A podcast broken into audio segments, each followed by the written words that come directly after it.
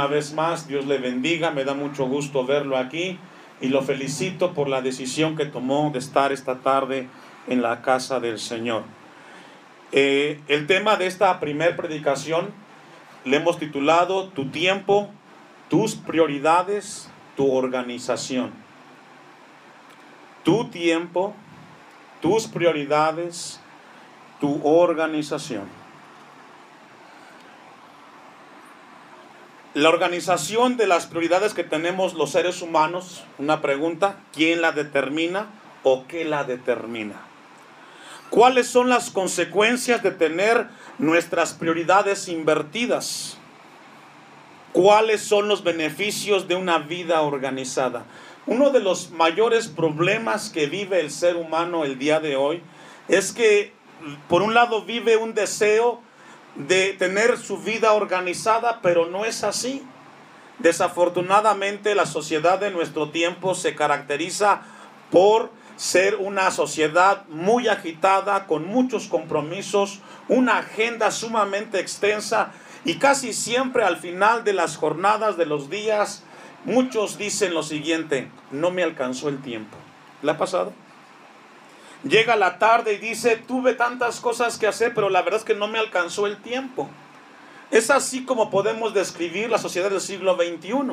Y yo generé estas preguntas que voy a volver a repetir. La organización de tus prioridades, ¿quién o qué la determina?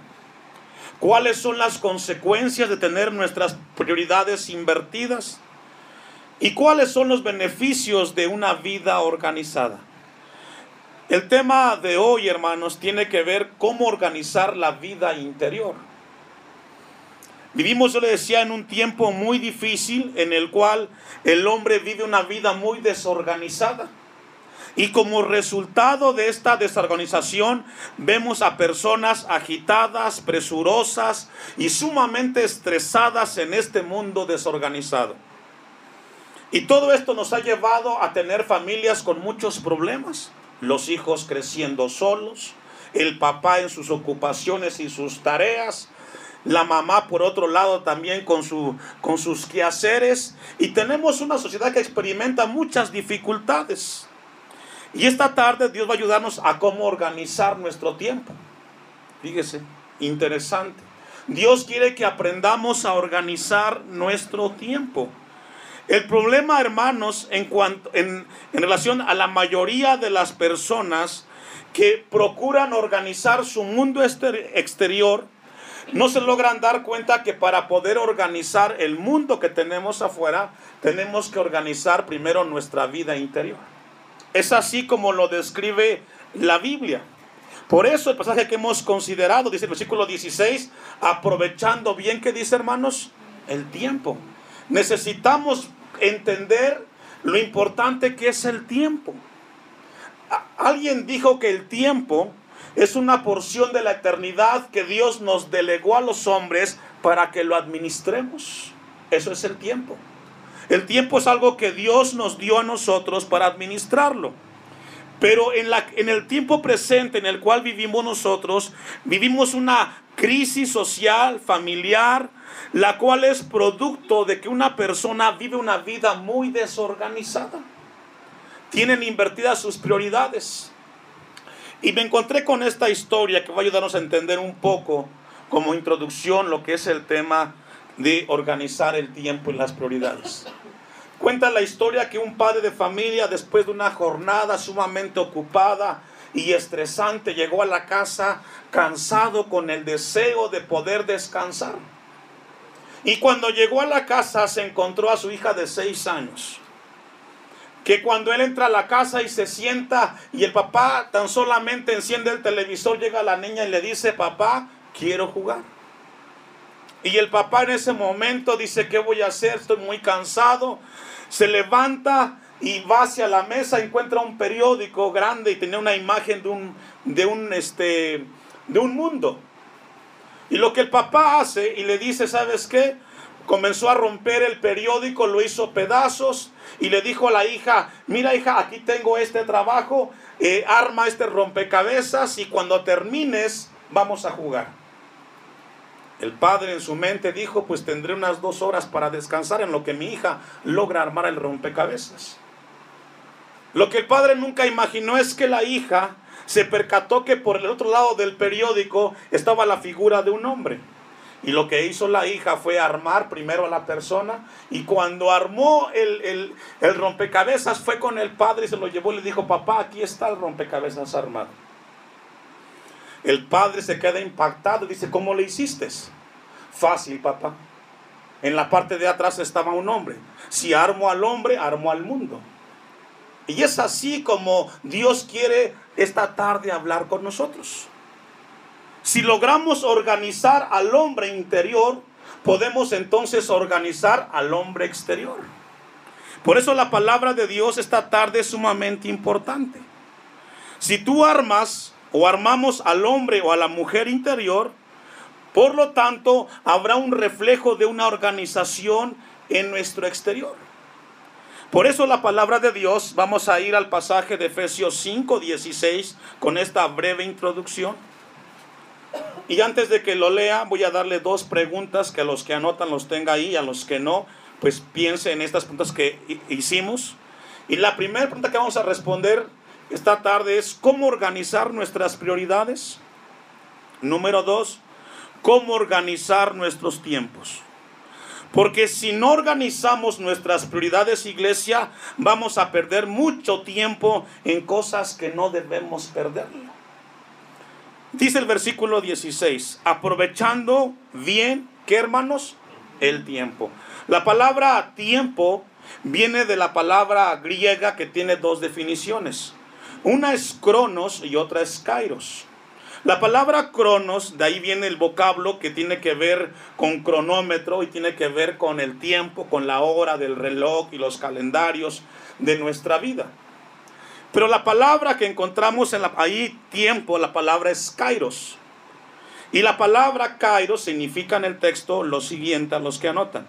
Significa una ventana de oportunidad. Interesante. La palabra tiempo en el texto de Efesios 5:16 significa una ventana de oportunidad. La palabra, lo que encontramos en el texto es que la palabra tiempo dice que tenemos que aprovechar bien las ventanas de oportunidades que Dios nos da a los hombres, porque escuche esto, tarde que temprano esas ventanas se van a cerrar. Repito, la palabra tiempo significa, Kairos, una ventana de oportunidad o de oportunidades. Dios nos dio a nosotros muchas oportunidades a través de ventanas que llegado el tiempo esas ventanas se van a cerrar. Explíqueme un poquito, pastor, acerca de eso.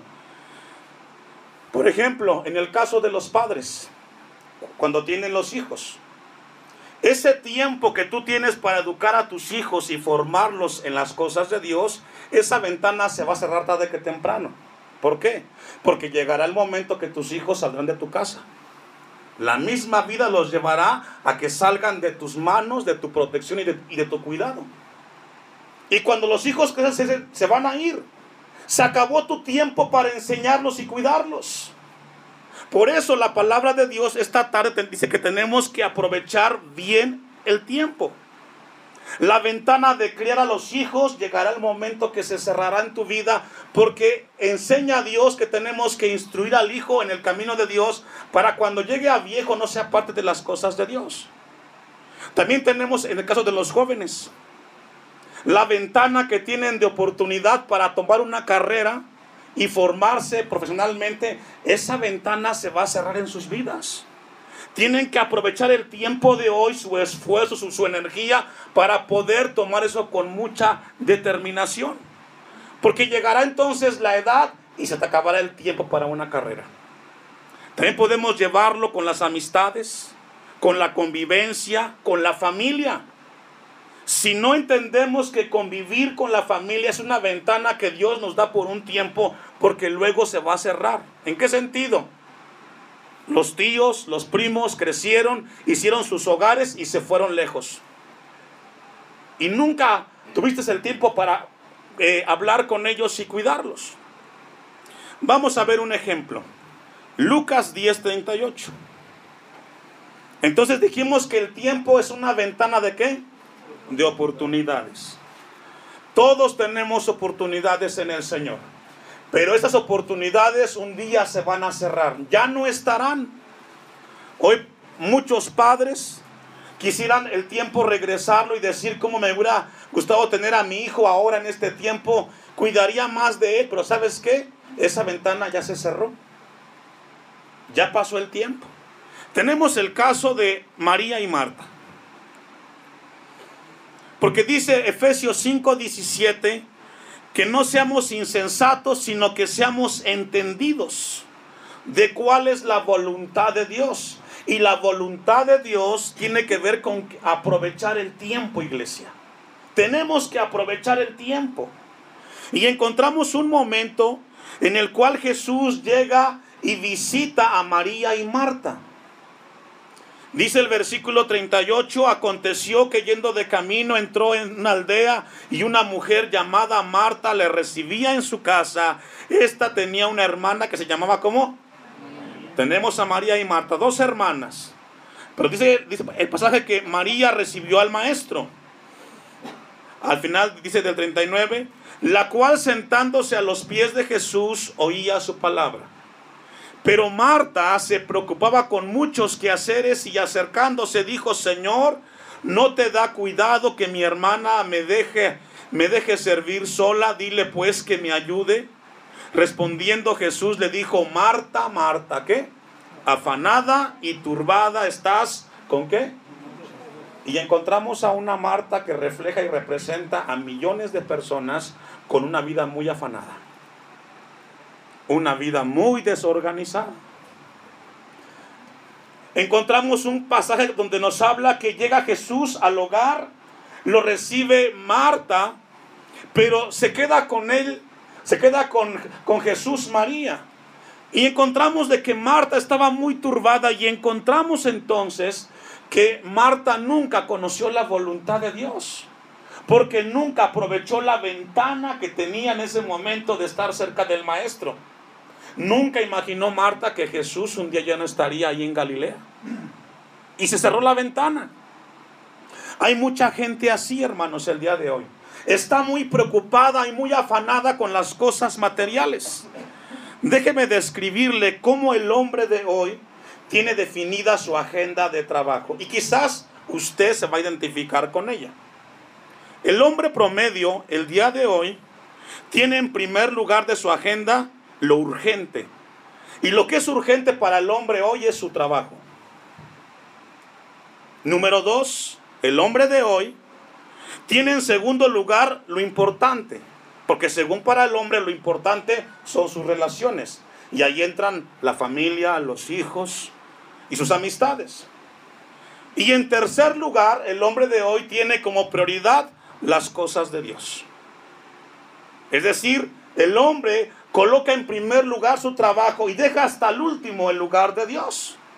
Y lo que encontramos entonces es un hombre frustrado, enojado y molesto porque tiene problemas con sus amistades, con sus hijos y no tiene comunión con Dios. Por eso la palabra de Dios nos llama en esta tarde a ser sabios, a ser entendidos y no ser insensatos. Yo no sé cómo tengas tú tus prioridades. Como el hombre de hoy tiene en el primer lugar lo urgente, se levanta en la mañana pensando y dice el trabajo. Y encontramos entonces a personas exitosas. Ganan bien, tienen una buena profesión, pero ¿qué creen? Tienen un desastre en sus relaciones en casa. No hay tiempo para la esposa, para los hijos. Estás muy ocupado en tus tareas. Y entonces tienes un problema y quizás a veces dices, pero ¿qué hago, pastor? ¿Cómo logro encontrar un equilibrio si el trabajo es necesario? Tengo que entregar responsabilidades. Lo que dice Efesios 5:17, vamos a regresar a Efesios después de haber leído el caso de Marta y María. Aunque déjelo ahí porque vamos a regresar a Marta y María en Lucas 10:41. Póngale allí su listón. Dice Efesios 5:17. Por tanto, no seáis, que dice hermanos? insensatos. La palabra insensato nos habla de una persona que no es equilibrada. Dicen algunas versiones que es una persona torpe, sino entendidos. Ese verbo entender, la palabra es suniemi en el griego y significa comprender mentalmente para actuar. Es decir, no solamente pienses en cómo organizar tu vida, sino que lo lleves al terreno de la práctica. Porque hay mucha gente que sabe que tiene muy mal organizada su vida, pero solo se queda con buenos deseos, nunca hace nada. Como el hombre de hoy tiene en tercer lugar la prioridad y la prioridad es Dios, tiene muchos problemas. Vive vacío espiritualmente, tiene muchos problemas con los hijos y con la esposa, pero por otro lado, en la vida profesional son muy exitosos. Y entonces la palabra de Dios nos llama a ser entendidos, a ser sabios. Y aquí, hermanos, tiene que ver con decisión. Aprender a organizar nuestras vidas tiene que ver con que tú tomes la determinación de hacerlo. Si regresamos a Lucas 10:42, en el caso, el pasaje de María y Marta, donde Jesús escucha las palabras de Marta, donde le dice, no tienes cuidado Jesús de que yo estoy muy ocupada con los quehaceres y mi hermana María no me ayuda. Jesús le contesta en el 41, Marta, Marta, afanada y turbada estás con muchas cosas. La palabra afanada significa preocuparse antes de tiempo. ¿Qué significa? Es decir, puedes estar aquí esta tarde y estás pensando en lo que tienes que hacer mañana. Eso es afanarte, porque no sabes si mañana vas a vivir. No lo sabes. Hay gente que está pensando en las cosas de aquí a fin de año. No sabes si vas a llegar a ese tiempo. Y así estaba Marta. Dice el 42, pero solo una cosa es necesaria y María, ¿me ayuda a leer? Escogido la buena parte. Es decir, María determinó en su vida escoger la buena parte. ¿Y cuál es la buena parte? La prioridad, que es tener comunión con Dios. Esa es la mejor parte determinar en tu vida tener comunión con Dios. Dice el texto, y María ha escogido la buena parte, la cual no le será quitada. ¿Por qué? Porque tomar la prioridad en el primer lugar te ayudará en tu presente y en tu futuro. A tus hijos y a tus próximas generaciones. ¿Cómo debe ser entonces el orden que debe de tener el hombre cuando organiza su vida de acuerdo a la voluntad de Dios, debe de ser de la siguiente manera. Número uno, la prioridad, Dios. Porque si tenemos comunión con Dios, habrá una paz interior. No andarás, no andarás buscando cosas materiales o personas ajenas para que llenen tu interior. Debe de ser en primer lugar la prioridad que debe de ser Dios. Número dos, después debe de ser lo más importante. Y lo más importante son las relaciones en el hombre. ¿Las que, hermanos? Mire, estaba leyendo y estudiando un poco este tema. Me encontré de que el hombre es muy distinto a la mujer. El hombre es muy dado a hacer tareas. Y la mujer es muy dada a las relaciones. Se los explico. Si yo coloco en una sala a siete hombres, que no se conocen, esos hombres en ese momento van a saludarse y se van a dar a conocer el uno con el otro a qué se dedican. Yo me dedico a esto, esto es lo que hago, esto es lo que estoy haciendo. Pero si yo coloco a las esposas de estos hombres en otra sala, ¿sabe qué van a hacer ellas? Yo soy la mamá de Pedrito. Soy la hermana de Juan. Y siempre la mamá o la mujer se relaciona con las demás con, su, con quién está viviendo. ¿Y qué significa esto, iglesia? Que a las mujeres les interesa más la buena relación con su esposo. Amén, hermanas. ¿Escuchó, hermano? A las hermanas les interesa más que, que cuando llegue a la casa el esposo se dé un tiempo de preguntarle cómo estás, cómo te fue. Porque piensa el varón que solamente con ir y hacer la tarea de trabajar se soluciona el asunto. Y no es así. La mujer es más dada a las relaciones, le importa mucho la comunicación, pero pero el varón no es así. Y por último, en ese orden de prioridades, tenemos en primer lugar la prioridad que es Dios, número dos, que es lo importante que son los hombres, que son las relaciones, y ahí entra la familia, y entran los hijos y la esposa. Y número tres, lo más urgente debe de ser el trabajo. Ese es el orden que debe de haber en, en el Hijo de Dios. Por eso el texto esta tarde nos llama a nosotros a organizar bien nuestro tiempo y nuestras prioridades. Y sabe, hermanos, que Dios es sabio. Dios nos dejó en su palabra a nosotros cómo organizar nuestras vidas.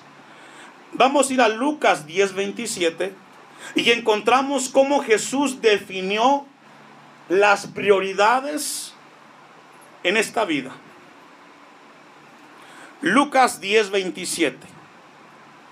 Pero antes de que le lea ese texto, me encontré esta, esta declaración o decálogo, por decirlo así, del tiempo de un hombre de Dios que lo escribió de la siguiente manera en cuanto al tiempo. Ya dijimos que el tiempo es qué? ¿Una qué? ¿Una ventana de qué? De oportunidades. Alguien dijo en relación al tiempo lo siguiente, antes de leer el texto que le mencioné. El tiempo no se vende ni se compra. No se puede ahorrar, pero sí malgastar. No se puede congelar ni almacenar.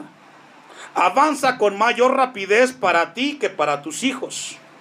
Transcurre con mayor lentitud cuando vas al doctor que para el doctor. El tiempo transcurre con lentitud en la iglesia para ti, pero para el pastor no. Y con esta definición lo que encontramos entonces es que el tiempo, hermanos, ¿sabe qué es el tiempo? Es un regalo que Dios nos prestó y que un día será quitado de nosotros. Y cuando llegamos al tiempo, entonces nos encontramos que el tiempo, según la Biblia, es la vida. Un día tú ya no tendrás más tiempo. Tienes que aprovecharlo hoy. Por eso yo felicito a la iglesia cuando viene al templo. Porque sabes qué? Un día se va a cerrar la oportunidad que tú tienes de venir al templo. Porque vas a envejecer si Dios permite. Y sabes qué? Aunque quieras venir aquí, no podrás venir al templo. Hoy que tienes la fuerza y tienes la ventana de oportunidad, debes venir al templo, traer a tus hijos, congregarte, leer la Biblia, etc. Jesús definió la prioridad de vida de la siguiente manera. Lucas 10:27. Aquel respondiendo dijo, amarás al Señor tu Dios con, toda tu, con todo tu corazón y con toda tu alma y con todas tus fuerzas y con toda tu mente y a tu prójimo. ¿Qué dice, hermanos? Según la Biblia, primero tiene que estar tu comunión con Dios. ¿Y luego con quién? Con tu vecino. Y puede ser tu esposa. Y puede ser tus hijos. La prioridad para Jesús en esta tierra es ten comunión con tu Creador y ten relación con tu prójimo, con tu esposa, con tus hijos. Yo no sé cómo tengas tu vida, papá. Yo no sé en qué lugar tienes lo urgente, lo importante y lo prioritario. Pero según la Biblia, lo más importante para Jesús es la comunión con el Creador y la convivencia con los demás. Se logra dar cuenta, hermanos, que el día de hoy encontramos mucha gente exitosa, pero que cuando llegan a su casa se encuentran con la desagradable noticia que tienen un desastre en sus casas. No pueden convivir con su esposa, mucho menos con sus hijos, pero en la calle son muy respetados. No es más que el resultado de invertir las cosas. Y si logramos ver en toda la Biblia, hermanos, encontramos de que el hombre intenta invertir y pone lo urgente por encima de lo prioritario y de lo importante. Mateo 6:31. Vamos a ver un pasaje más donde nos habla la Biblia de cómo debe el hombre organizar su vida, sus prioridades. Dice la palabra de Dios en Marcos 6:31. El tiempo es de Dios. Escuche esto. El tiempo es de Dios y solamente Dios nos lo ha prestado. Y es por eso que Dios quiere que aprendamos nosotros los cristianos a administrarlo. El tiempo es de Dios. Estas dos horas que tenemos aquí en el culto son un regalo que Dios nos ha dado y que es muy bien invertido porque Dios nos habla para organizar nuestras vidas. Los discípulos, como muchos cristianos o creyentes, estaban preocupados de cómo iban a vivir y quizás esa es la preocupación del hombre cuando se va a trabajar y de qué voy a vivir. Dice el, el 31, no os afanéis ya dijimos que la palabra afanar significa preocuparse ¿qué? Antes de tiempo. No te preocupes antes de tiempo, pues diciendo qué comeremos o qué beberemos o qué vestiremos. Porque los gentiles, y aquí la palabra gentil hace referencia a los que no son cristianos, buscan todas estas cosas. ¿Qué cosas? El qué comer, el qué vestir y el cómo, en dónde dormir. Pero vuestro Padre Celestial sabe que tenéis necesidad de todas estas cosas. Y esto es hermoso, iglesia. Dios sabe que tenemos que vestir, que tenemos que comer. Dios no es ajeno a nuestras necesidades aquí en la tierra. Y dice el 33, nos habla de la organización del tiempo y las prioridades. Más, buscad primeramente el reino de Dios y qué más? Esa debe de ser tu prioridad, iglesia. Busca de Dios. Organiza tu vida y busca de Dios. Y su justicia. Y todas estas cosas que dice, hermanos, serán añadidas. Hermanos, esta tarde Dios quiere despertar en nosotros nuestras conciencias a organizar nuestras vidas. Yo no sé cómo esté su hogar. No sé cómo esté su vida si tenga tiempo para su esposa o para sus hijos o para Dios. No lo sé. Lo que Dios me encomendó en esta tarde con esta predicación es hablarle a la iglesia. A que recuerde que el tiempo es prestado. Y que las ventanas de oportunidades se van a cerrar en tu vida. Tus hijos van a volar. Hoy que los tienes, aprovechalos. Tu esposo de igual manera. Un día no va a estar contigo o tú no vas a estar con él. Aprovecha el tiempo con tu familia. Si tienes la oportunidad, visita a tu familia, porque un día la buscarás y ya no estará. Se cerrará la ventana de oportunidad que Dios nos concedió en esta tierra. El tiempo es eso, ventanas de oportunidades. A los que van a estudiar, Aprovechen el tiempo para estudiar, jóvenes, porque un día querrás estudiar y no podrás porque tendrás una responsabilidad. Hoy Dios quiere que tengamos cuidado de cómo organizar nuestra vida. Por eso la palabra de Dios en esta tarde nos habla a nosotros. En Efesios 5, 16 dice, aprovechando bien el tiempo porque los días son malos. ¿Cómo son los días? Malos. ¿Sabe que hay mucha gente que pierde el tiempo en cosas frívolas? Por ejemplo, hay gente que la pasa siempre peleando. Y quizás en tu vida has invertido muchas horas disgustado con el de enfrente, con el de atrás. Vives la vida peleando. Aprovecha la oportunidad y lejos de pelear, convive mejor con tu vecino, con tu esposo, con tu familiar porque un día desearás y dirás, ¿cómo me gustaría regresar el tiempo? Y no podrás hacerlo. Dice el 17 de Efesios 5, por tanto no seáis insensatos, sino sé sabio. No solamente lo pienses y digas, si es cierto, hazlo. Cuando salgas esta tarde de este lugar y llegues a tu casa, comienza ahí con Dios y dile, Señor, yo quiero organizar mi vida. Estoy a punto de culminar un año 2017 y creo que me he equivocado en cómo organizar mi vida. Ayúdame. Quiero tener en mi casa mejor relación con mi esposo y con mi esposa. Quiero convivir mejor con mis hijos, con mi suegra, con mi suegro, qué sé yo. Pero lo que Dios quiere es organicemos nuestra vida en esta tarde. Dice al final, sino entendidos de cuál sea que hermanos, la voluntad de Dios. Y la voluntad de Dios es, ama al Señor con todas tus fuerzas y a tu prójimo como a ti mismo. La voluntad de Dios es amar a nuestro Creador y amar a nuestro prójimo. Póngase de pie.